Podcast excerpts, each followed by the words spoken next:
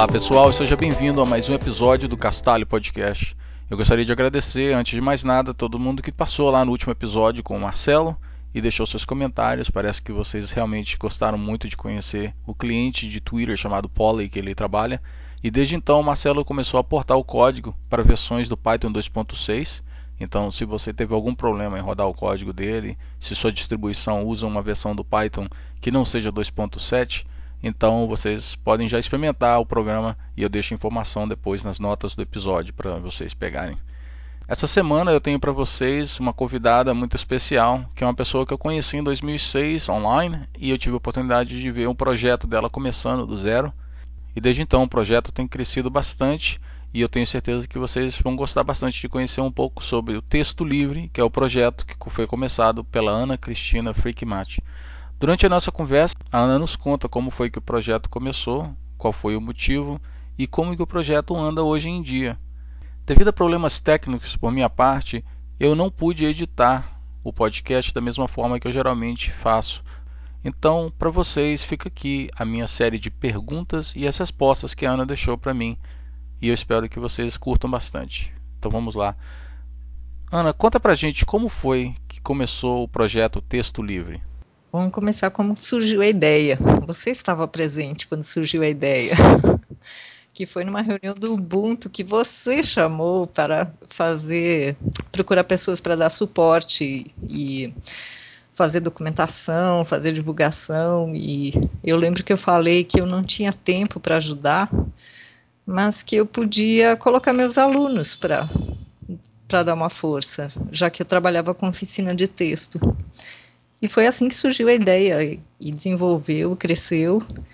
E a gente trabalha com documentação, tem várias pessoas trabalhando com espanhol, com inglês, com francês, com uh, tradução, com uh, produção de software educacional, tradução de software também, né? Oficinas de texto. Tenho hoje uma disciplina na UFMG que tem que usa a metodologia texto livre, que acabou virando uma metodologia, né, de ensino que trabalha, eu tenho 500 alunos na turma, uma disciplina online para toda a UFMG, então tenho alunos de todos os cursos, é muito interessante. E a gente faz um evento online todo semestre dessa disciplina sobre universidade, EAD e software livre, que é o, o auge da disciplina. Assim. Então, o texto livre trabalha em várias frentes. As pessoas que foram entrando no grupo foram por diferentes motivos e, e a gente uh, organizou o grupo para trabalhar em projetos. Então, cada um pode desenvolver o projeto que interessar, desde que tenha algo a ver com documentação, ensino, software livre.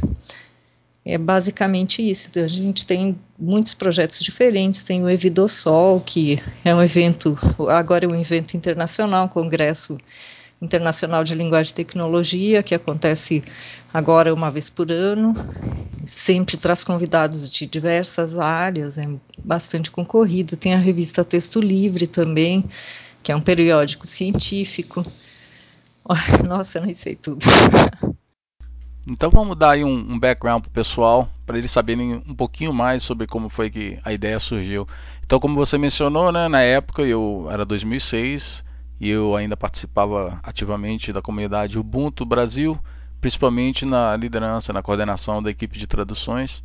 E eu lembro que nós estávamos com um problema, é, entre aspas, um problema onde que nós queríamos, o nosso objetivo era de traduzir todos os aplicativos que eram distribuídos por padrão né, na, na distribuição do Ubuntu e a gente não tinha mão de obra suficiente para poder fazer o trabalho. E não assim, mão de obra no sentido de que não eram pessoas que sabiam um pouco de inglês que poderiam ajudar a traduzir, mas sim de pessoas que realmente dominavam a língua portuguesa, sabiam bastante da gramática, de como que se escreve, como que se fala e poderiam então fazer uma tradução que fosse mais para seres humanos, né? Que seria bem de acordo com com o objetivo da distribuição em si, que é Linux para, para humanos. Né? Então eu lembro que quando eu fiquei sabendo que você era uma professora que estava envolvida na universidade e que estava interessada também em trazer o pessoal da universidade para o mundo de open source, eu, eu, imaginei logo de cara que seria muito bom colocar então essas pessoas que eu assumindo que teriam uma educação um pouco melhor, maior, que essas pessoas teriam uma educação um pouco mais avançada e que elas poderiam então usufruir do que o open source oferece e nos ajudar com a documentação e a tradução, essas coisas assim. Então esse foi o, background. Então como é que foi? Nós marcamos a reunião e aí o, o que, que aconteceu daí em diante? Eu estava dando aula de oficina de texto. Eu vim para a FMG para dar aula de oficina de texto, basicamente. Nessas, as aulas eram aquele esquemão assim. Vamos para não falar das férias, vamos falar do inventar um projeto, né? E eu comecei a trabalhar online, comecei, eu já estava trabalhando com a com o aprendendo a usar Linux por causa das pesquisas e instalei o Chups, fazia parte da comunidade do Chups e, e tinha e em função dessa, dessa relação com as comunidades, eu comecei a achar que era um caminho para os alunos interagirem. Mas naquela época, quando, quando eu comecei a, a, interagir com vocês, ainda não tinha nada acertado. Assim, eu tinha os alunos, faziam traduções, faziam revisão, faziam trabalhos tal, mas não era, não tinha nada organizado. Não tinha uma um, um lugar para desembocar esse trabalho, um foco, né? Só a possibilidade. Foi naquela reunião do Ubuntu que a coisa que deu aquela lampadinha em cima da cabeça, assim, opa, é isso. Então aí eu, eu organizei a turma, a próxima, né? Porque aquela a gente estava em final de semestre nisso. A próxima turma eu já organizei eles para trabalharem. No início do semestre eu cheguei e disse: ó, vocês vão trabalhar com comunidades, vocês vão fazer documentação de software livre, vocês podem escolher se querem trabalhar com tradução com revisão de português, ou vocês querem produzir uh, material para divulgação, ou fazer revisão de, de uh, release notes, coisas desse tipo, ou fazer tradução de software, porque eu tinha alunos, eram todos da letras naquela época, mas de diversas áreas da letras, né? Então, deixei que eles escolhessem. E teve muita gente que queria trabalhar com tradução e com revisão, o pessoal do português e do inglês mas teve outras pessoas também querendo trabalhar com outras coisas. E aí a gente começou a pegar o material do Ubuntu, do, do Chups e, e uh, colocar para eles mexerem diretamente, né? Foi aí que eu conversei com o pessoal da Under Linux e eles abriram um canal para eu publicar o material que os alunos produzissem diretamente na Under, né? E começamos a publicar isso também foi uma coisa bem interessante. Acabou com aquela história de fazer aula de redação para escrever para o professor, né? Ninguém mais escreve para o professor, escreve para o público. Então tinha que escrever direito. E acontecia algumas coisas muito engraçadas, do tipo uh, traduzir kernel por semente, coisas assim, ia parar na Under Linux, o pessoal comentava, nossa, como é que isso veio parar aqui? Muito gozado. E, mas era interessante para os alunos, assim, perceber que não, tem coisas que são, que é técnico, você não pode traduzir, né? Era um aprendizado para eles também. Foi uma experiência bem interessante. Bem, eu imagino que tudo isso por ser novo deve ter causado talvez problemas logo no princípio, não? Ou seja, pessoas que vieram de um mundo que não conheciam open source, de uma hora para outra, em vez de estar fazendo redação, está trabalhando aí com o pessoal e vendo o trabalho deles exposto logo assim com um impacto imediato que é bem diferente do normal. Quais foram os tipos de problemas que você enfrentou logo no começo? É, tinha diversos problemas que a gente enfrentava. Na época, a aula era presencial, a gente ia para o laboratório, que era um terror, o laboratório da faculdade. Tá? Hoje mudou muito a situação, mas naquela época ninguém usava. Então estava tudo caindo aos pedaços, não funcionava e tínhamos muito problema com isso. Os alunos com má vontade, porque não queriam trabalhar desse jeito, não, não sabiam mexer na internet. Então teve todo um, um trabalho de explicar por que, que isso era importante para eles, né? Já assim, não é de hoje que mexer com recursos online é importante para um, um profissional da área de línguas já era muito importante, mas não havia ainda essa consciência. No entanto, teve alunos assim que amaram, se apaixonaram, saíram de lá, mudaram a, o, o, rumo do, do, trabalho. A gente guardou alguns algumas, alguns depoimentos que eles fizeram uh, voluntariamente no grupo, mas nem tudo. Algumas coisas se perderam porque o site onde eu publicava, uh, eu deixei de dar manutenção e ele acabou sumindo no espaço. Caramba! É. Mas tem algumas coisas que eu, que eu guardei, uh, tinha tirado uns screenshots e, e, guardei, né? Talvez eu pudesse até recuperar o site, mas a gente nunca tem tempo, né, Og?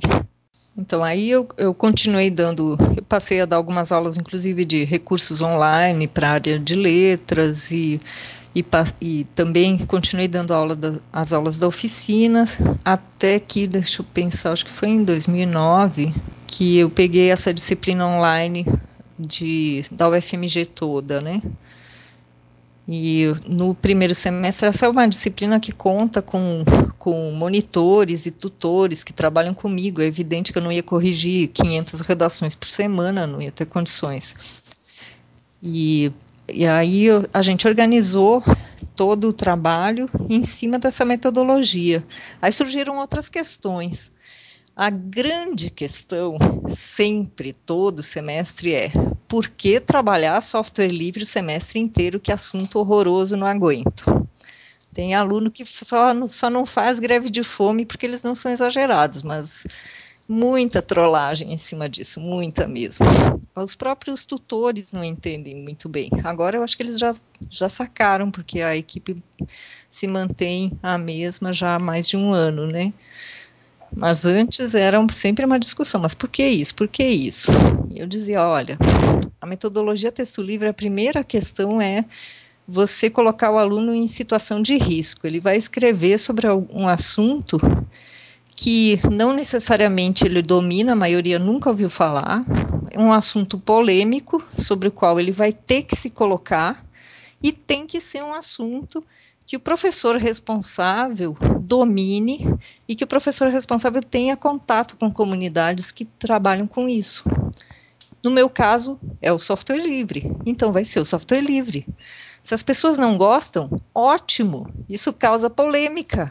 E a polêmica que gera escrever, gera você fazer pesquisa, ir atrás. Se o assunto não, não causa, é aquela coisa que você, como diz o outro, não cheira nem fede, ninguém vai se interessar em ir atrás, não produz. Aí chega no final do semestre tem trabalhos muito interessantes, assim, em função justamente dessa polêmica, tanto das pessoas que, que são a favor, quanto das pessoas que antes nunca tinham ouvido falar e de repente se apaixonam, outras que odeiam, mas não tem ninguém indiferente na turma. E esse é o propósito. Bem, vocês também não, não, fazem as coisas só pelos estudantes, ou seja, o texto livre também envolve a providenciar, fornecer suporte para os professores mesmos, não é isso? Como é que funciona? Isso, a gente tem o interesse de, de dar suporte é bem antigo, né? Em 2007 a gente estava com a ideia de montar um ambiente que a gente chamou de ambiente colaborativo online, em que ia dar, fornecer aos professores interessados uh, aplicativos livres para poder dar aulas online ou utilizar material online para dar aula. E, mas foi um projeto que foi ficando. E esse, em julho agora nós tivemos uma, em julho de 2011, eu participei de uma banca de especialização em ensino de línguas mediado pelo computador. Nesse curso de especialização eu dei aula de software livre. E eu esperava que os professores, que eram todos professores dos alunos, que eles tivessem de alguma forma entendido por que era importante. Bom, foi uma frustração. A maioria, na ânsia de fazer os trabalhos finais, entraram em redes fechadas, em, uh, por exemplo, Ning, que era livre, livre entre aspas, era grátis e os caras vão lá, colocam material, material de aluno, dado de aluno, eh, material das aulas, de repente o site fecha, eles não têm acesso a mais nada e começam do zero. Outro mais, outro que quer ousar um pouquinho mais, tenta usar o Moodle e não consegue, porque não tem apoio. Aí tem que contratar alguém ou pegar aquele amigo que é hacker e vai saber fazer tudo e vai lá e faz para ele. Isso me deixou muito decepcionada, assim, de pensar, poxa, a gente podia estar ajudando esse pessoal, né? Porque a gente trabalha com isso há anos. Então eu chamei o pessoal da, da Associação de Software Livre e do SL Educacional para a gente conversar em agosto e a gente montou um projeto que é o portal do Professor Livre na Rede, que está disponível o projeto no, na página do Wiki do Texto Livre. E a ideia é fazer, é montar esse ambiente colaborativo online, mas a ideia evoluiu muito em função justamente dessa discussão com esses grupos, porque as pessoas começaram, tá, mas como você dá manutenção para tudo isso? Como que você integra diferentes aplicativos livres no ambiente? Como você ensina o professor? Você vai ter que ficar uh, dando suporte online no chat? Quantas pessoas vão ter que estar nesse suporte? Quantas horas por dia? Como que você faz? Realmente não é simples. Uh, na UFMG mesmo, ano passado, a gente perdeu todos os cursos online porque o Moodle mudou de versão. E teve que colocar tudo de novo na rede. Estava tudo pronto, teve que colocar tudo na mão outra vez porque não havia como fazer a atualização. Então, sei que não é fácil. A ideia que surgiu e que a gente está correndo atrás agora é fazer, é usar a inteligência artificial para resolver esse tipo de problemas. Tanto dessa parte de atualização de software, para fazer uma, uma, um gerenciamento em background, né, auxiliar na, no momento da atualização, quanto da parte de suporte do professor. Porque se eu coloco um ambiente desses online aberto na rede, com as novas leis, as diretrizes da educação, que mandam todo mundo procurar recursos online, colocar os alunos usando computador e os professores não sabem nada, mal sabem usar para eles mesmos, a gente vai ter um crescimento de usuários enorme, é imprevisível quantas pessoas você vai ter quando abrir o sistema. E pessoas de níveis muito diferentes umas das outras isso realmente causa um problema de, de suporte muito grande, porque não adianta você deixar os tutoriais todos prontos e bonitinhos, como a gente está acostumado a fazer, porque esses tutoriais vão servir a uma parcela muito pequena desse público. Aí a ideia também é entrar com inteligência artificial para fazer um bot que vá interagir com esses professores. E a gente está, eu estive num, num evento agora em janeiro, de tecnologia adaptativa na USP, eu acho que vai ser esse o caminho. Foi muito interessante o evento, eles estão bastante interessados em ajudar, vai sair uma parceria aí bem interessante para o portal. Mas me explica uma coisa agora, Ana. Eu sempre tive a impressão que o texto livre era algo que só funcionava dentro do FMG. Eu estou enganado? Ou seja, quem só o pessoal do FMG que pode usar o texto livre ou isso é uma coisa que qualquer pessoa em qualquer lugar do Brasil de uma entidade educacional pode também usufruir do, das coisas que vocês estão criando e fazendo por aí? O texto livre nunca foi só da UFMG. A gente teve gente de fora desde o começo, porque as pessoas que agregaram ao grupo foram pessoas do, das comunidades de software livre, que, com quem a gente interagia no IRC, o próprio Kurt Kraut entrou, uh, durante um bom tempo participou, e não tinha nada a ver com a FMG, né? Hoje a gente tem pessoal da FASAG lá na Bahia, da, da UFBA, da USP, da Unesp também. Tem, tem gente de diversos estados participando do grupo. Então, o texto livre nunca foi da UFMG. O que a gente fez foi uh, criar um espaço oficial para o texto livre dentro da UFMG, que é o Laboratório de Semiótica e Tecnologia, que foi criado ano passado, que está ativo, né? e integrar os meus alunos de orientandos de iniciação científica, mestrado, doutorado, todos eles são integrados no projeto e estão trabalhando. Isso só ajuda do ponto de vista financeiro. Quando a gente uh, resolveu montar o portal, quem está pagando o servidor, que é um senhor servidor para o portal, é a, a FAPEMIG. Nós não teríamos condições de dar conta de pagar isso, né? E a, e a UFMG, como é um projeto da, de dentro do laboratório, a UFMG dá o suporte, um dos funcionários da, da UFMG que é responsável pelo setor de informática, ele que está responsável pelo nosso servidor, e ele uh, instalou tudo, ele a, a, responsabilidade sobre a parte de servidor é dele. E é uma, é uma. Como é que eu vou dizer? O servidor é, faz parte das máquinas da universidade hoje. Veio do meu projeto, mas é está lá dentro. Então existe sim um vínculo institucional, mas o texto livre ele é maior que isso. Ele tem o pé lá dentro e o pé lá fora também. Tá legal. Então vamos dizer que eu sou um professor aí de um estado que não é Minas Gerais e eu estou interessado em participar do texto livre, ver como é que é que vocês podem me ajudar a trazer um pouco de tecnologia, essa metodologia nova que vocês estão criando aí para a minha escola. Então, eu, como uma pessoa de fora do projeto, como é que é que eu faço para participar hoje do texto livre? Bom, hoje a gente ainda não tem todo o sistema pronto, então a gente tem alguns professores que a gente convidou para entrar no grupo para participar dessa fase que a gente chama de fase beta, né? Eles são os nossos beta testers. E normalmente quando aparece alguém interessado, entra na equipe de beta testers. São pessoas que estão digamos assim, colocando o pescoço a risco, porque o sistema não está pronto, vai dar problema, isso é óbvio. Eles estão lá para dar suas aulas, eles vão dar aulas reais, usando o Amadeus, usando o WordPress, usando uh, um tradutor colaborativo online que entrou agora, e o contrato, né?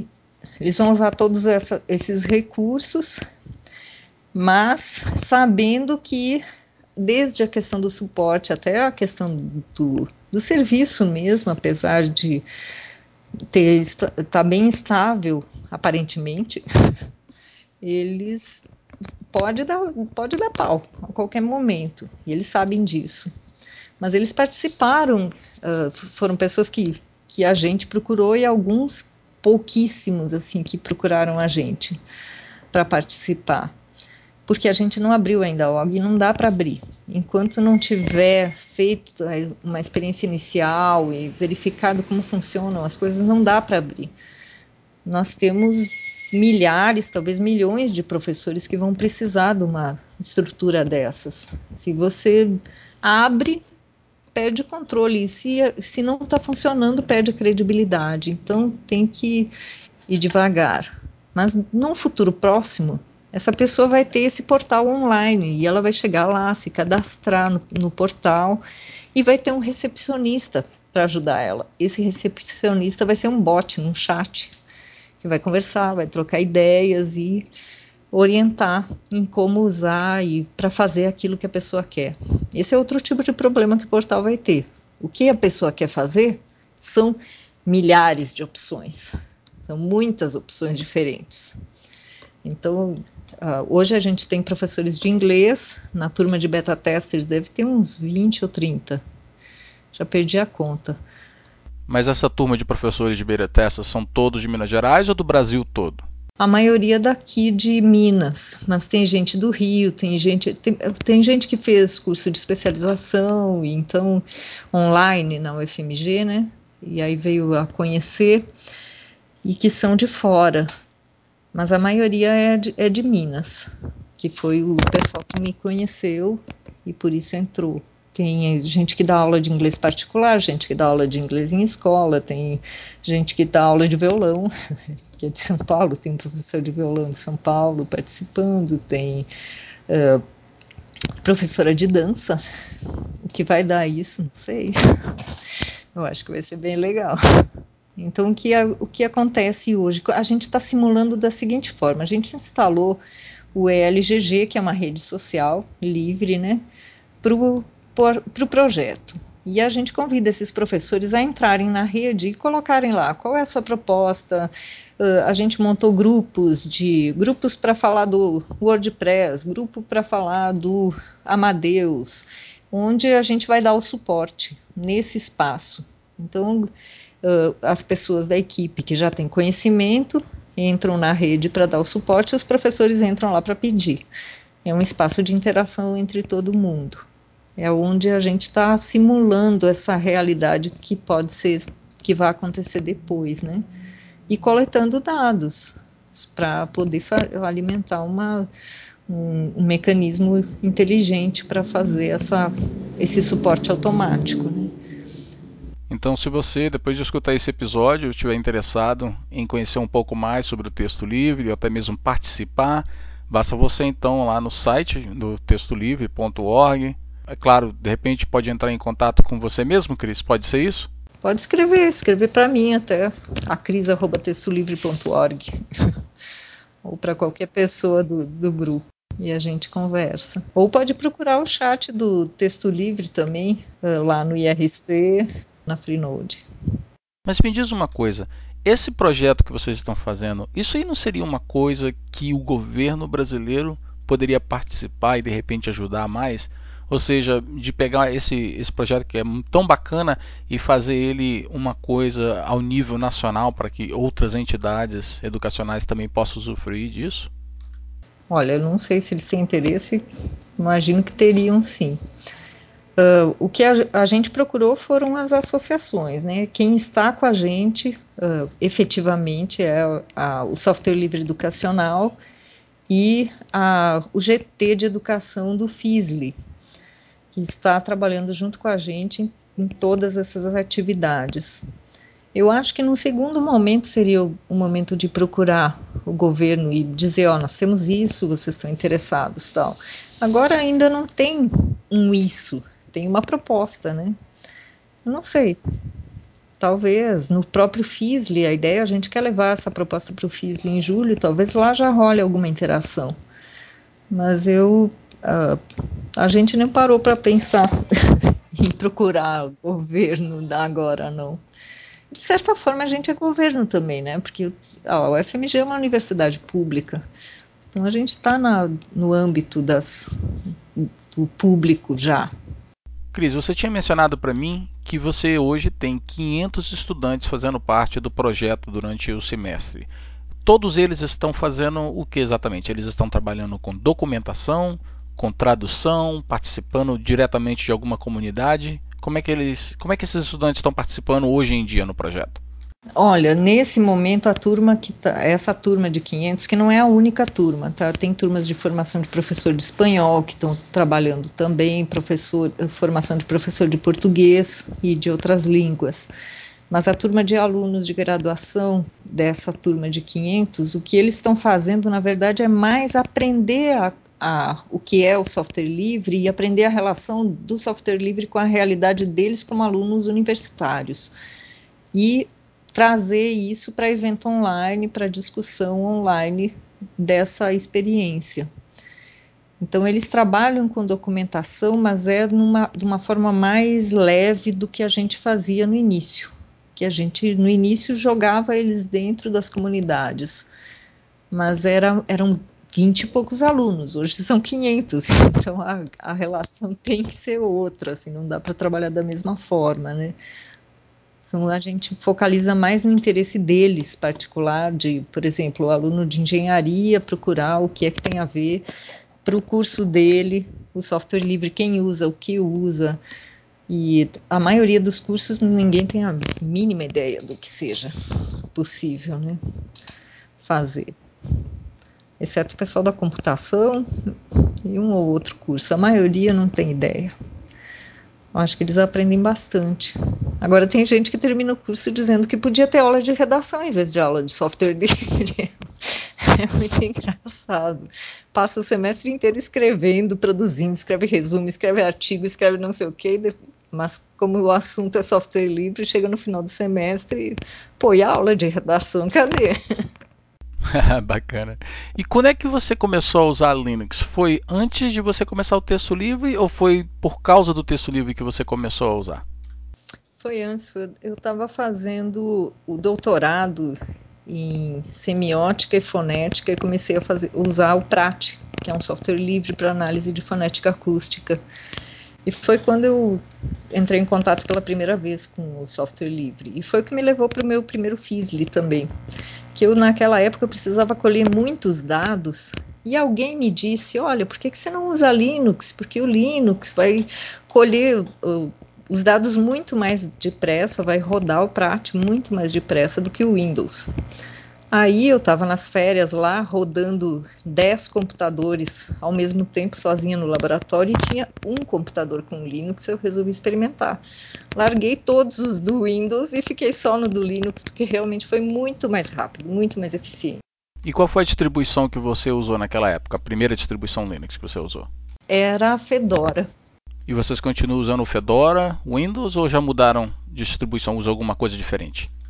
Hoje a gente usa o Ubuntu, a maioria do pessoal do grupo usa o Ubuntu, mas usa o Slacker, a gente não tem uma distribuição do texto livre, assim, que cada um usa o que está afim. No laboratório a gente tem o Ubuntu. Aí, eu, quando eu fui instalar o meu primeiro Linux, foi muito engraçado, porque eu não tinha conhecimento nenhum, não conhecia pessoas que usavam pessoalmente. Alguém do Chups disse: Ah, entra lá na Freenode, vai procurar ajuda. No, na outra rede, como era? Brasnet também. Muito bacana, muito bacana mesmo aprender um pouco mais sobre o texto livre e ver como é que ele progrediu nesse tempo todo. Então vamos agora mudar de, de marcha aqui. Vamos falar agora sobre as coisas que você gosta de escutar, de ler ou de assistir, uh, o top 5. Então fala para mim aí, por favor, que tipo de filme que você curte? Filme, televisão, novela, o que seja. O que, que você gosta de assistir? Ah, eu adoro seriado de desses policiais, Dexter, essas coisas. Eu sou fascinado por esses seriados de TV eu, dificilmente eu tenho tempo de ver essas coisas, sabe, Og? Então eu ligo a TV e fico trabalhando. Aí às vezes eu lembro que eu estou assistindo o negócio. Eu não, não sou assim uma fã que assiste muito exatamente, mas tá lá, tá entrando no ouvido, tá bom. Eu gosto muito dessas coisas. Eu sou bem eclética, tanto em relação a filme, livro, todas as, as áreas, assim. Gosto muito de filmes variados, desde filme de sessão da tarde até filmes mais cult. Tal. Ultimamente eu tenho visto muito essas séries de TV mesmo. Meu passatempo. E quando você não está olhando prova de aluno, você tem tempo para ler? Você lê alguma coisa? Nossa, eu quase nunca leio, assim, o que não é de trabalho, né? Eu leio livro de como fazer uma UML. eu leio o livro de semiótica e também gosto de alguns livros. O último mais uh, light, que eu li bem mais light, chama Ponto de Impacto. É um filme de, desses. Ah, do cara que escreveu o Código da Vinci. é bem nesse estilo. E eu gosto de ler isso, mas quase não, não sobra tempo. Eu acho que faz um ano que eu li esse livro, para você ter uma ideia de como é. Música também é a mesma coisa. Eu adoro dançar, então eu gosto muito de ouvir música pop e também eu ouço muito ao MPB, Madonna, escuto assim essas coisas de, de rádio direto, né? Gosto muito de MPB também. Isso vem da, da minha formação, mas é bem eclético também. Nossa, quase quase escuto qualquer coisa. quase, quase. Umas exceções. o que eu mais gosto na vida é pipoca. Isso não pode faltar. O resto. então quer dizer que em vez de levar uma maçã para você aí, se você, eu sou, sou estudante, em vez de levar uma maçã para você, se eu quiser ganhar uma nota melhor, levar, melhor levar um saquinho de pipoca então para você, né? Pode levar um saquinho de pipoca lá no laboratório, eu vou achar ótimo. Olha, Cris, me diverti bastante conversando com você. É uma pena que a gente ficou tanto tempo sem se falar, mas eu estou muito feliz de ver como que o texto livre cresceu tanto e eu espero poder participar um pouco mais aí daqui para frente agora que eu sei como entrar em contato com você e eu vejo o quanto que o projeto cresceu, eu estou muito feliz por você e por todas as pessoas que estão participando do projeto. Então, muito obrigado por participar aqui da nossa entrevista e de também explicar essas coisas todas para os nossos ouvintes. Eu tenho certeza de que não só pessoas que trabalham na área de educação, mas qualquer pessoa que está interessado em como usar software livre, open source nos projetos deles e trazer aí para o governo brasileiro ou algo assim, o pessoal vai ficar bem interessado. Então, mais uma vez, muito obrigado por participar aqui da nossa entrevista. É uma pena que tivemos problemas técnicos, mas, mas beleza, valeu muito mesmo conversar com você. Queria agradecer também porque você, você foi uma pessoa muito especial nessa trajetória toda. Sempre, uh, se não fosse você, não, não teria texto livre. A ideia surgiu nas conversas com você e do, do, da seriedade do seu trabalho. Então, para mim é um prazer estar aqui conversando com você, porque você tem um lugar muito especial nessa história. Nossa, você é muito gentil. Muito obrigado mesmo. Tá, você tô até vermelho aqui, envergonhado, mas muito obrigado mais uma vez e para todo mundo um abraço e até o próximo episódio. Até um abraço.